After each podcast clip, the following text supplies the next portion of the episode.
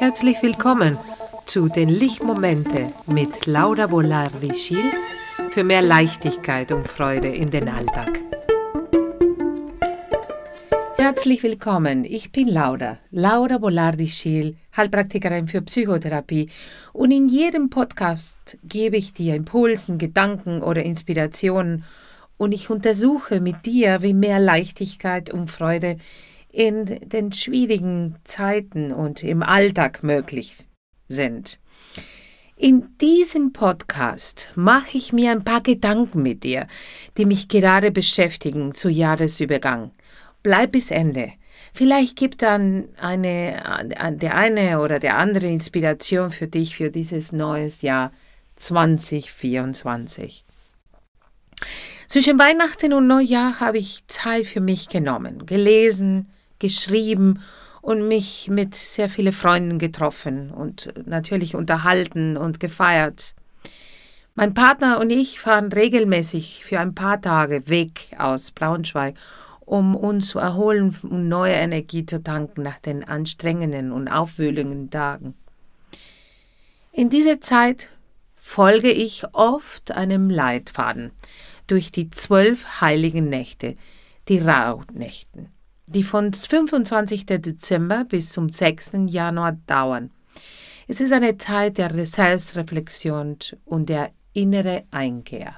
Das Buch Das Wenige und das Wesentlich von John von Dufel unterstützt mich sehr dabei. Ich möchte mit dir einige Gedanken aus dem Buch teilen, die mich in diesen Tagen begleiten. In eine Welt, in diese Welt, die oft von Überfluss und den ständigen Streben nach mehr geprägt ist, rückt die Frage nach dem Wenigen und dem Wesentlichen immer wieder in mein Fokus, immer wieder in mein, mein persönlichen Leben. Ich investiere viel Kraft und Ehrgeiz, um bestimmte Träume zu verwirklichen, meine psychotherapeutische Praxis zu optimieren, inhaltlich und strukturell mehr Fortbildungen auf den neuen Stand der Wissenschaft zu sein, mein Online-Business voranzutreiben, mich gut zu ernähren, um fit zu sein und so weiter und so weiter. Manchmal habe ich das Gefühl, dass meine Ziele und Visionen zum Greifen nah sind, aber dann entgleiten sie mir und die nächste Aufgabe kommt. Der zeitgenössische Autor John von Dufay geht noch weiter und analysiert in dem Buch die Auswirkungen des Konsums, der oft zu einem endlosen Kampf wird und zu einem endlosen Sisyphus-Akt wird. Sisyphus, der arme Kerl, hat die Götter verärgert und hatte dafür in der Unterwelt einen Felsbrocken bergauf zu wälzen, und kurz vor Erreichen des Gipfels rollt der Stein wieder aufwärts und Sisyphus muss die Arbeit als endlose und ewige Strafe erleben. Ähnlich mit diesem immer wiederkehrenden Gefühl, nicht genug zu sein, nicht genug zu machen. Diese ständige Anstrengung, materielle Wünsche zu erfüllen oder andere Wünsche zu erfüllen, führt nicht zwangsläufig zum Glück, sondern kann in einen Teufelskreis des Überkonsums enden.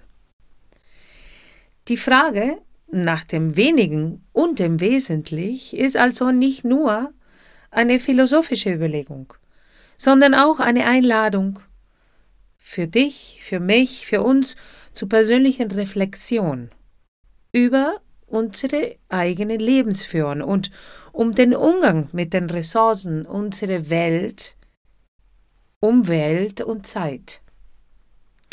Wie kann ich in einer maßlosen Welt das Gleichgewicht finden und für mich selbst das richtige Maß definieren? Buchzitat das Wenige ist der Methode, um das Wesentliche zu erkennen. Wenn das Wenige dem Wesentlichen entspricht, ist das Glück. Und Glück in diesem Kontext bedeutet im Anklang mit mir selbst zu sein, authentisch zu sein und nach dem eigenen Werten zu leben. Es geht nicht nur darum, mich glücklich zu fühlen, sondern auch darum, in Übereinstimmung mit mir selbst zu handeln. Und indem ich mich von Unwichtigen löse und das Überflüssige reduziere, ganz einfach schon mit meiner Kleidung im Schrank oder so viel Geschirr in der Küche oder so viel Essen oder so viel, so viel Fernseh- oder Medienkonsum. Wenn ich das alles reduziere, habe ich die Chance, das Wesentliche klarer zu sehen. Verzicht kann in diesem Sinn eine Befreiung sein, eine bewusste Entscheidung, so wenig wie möglich von meinen Privilegien zu nutzen. Ich verbinde oft, vielleicht auch, Verzicht mit Verlust oder Mangel. Aber kann er nicht auch eine Bereicherung sein? Es bedeutet auch bewusst auszuwählen, was wirklich wichtig ist und sich von unnötigen Ballast zu befreien. Und dabei Raum für das Wesentliche zu schaffen. Es ist eine Art Reise, Wanderschaft zu meiner inneren Freiheit. Ein Wort, die auch in dem Buch kommt, ist das Maßhalten. Die Kunst des Maßhalten bedeutet nicht, auf Genuss zu verzichten, sondern bewussten und achtsamen Genuss zu praktizieren. Es geht um Balance, um ein ausgewogenes und erfülltes Leben zu führen. Er beschäftigt sich auch mit der Vergänglichkeit und Endlichkeit des Lebens. Buchzitat Würde ich anders gehen, wenn ich wüsste, wie viele Schritte und Wege noch vor mir liegen? Würde ich anders leben, wenn ich wüsste, wie viele Tage oder Jahre mir bleiben?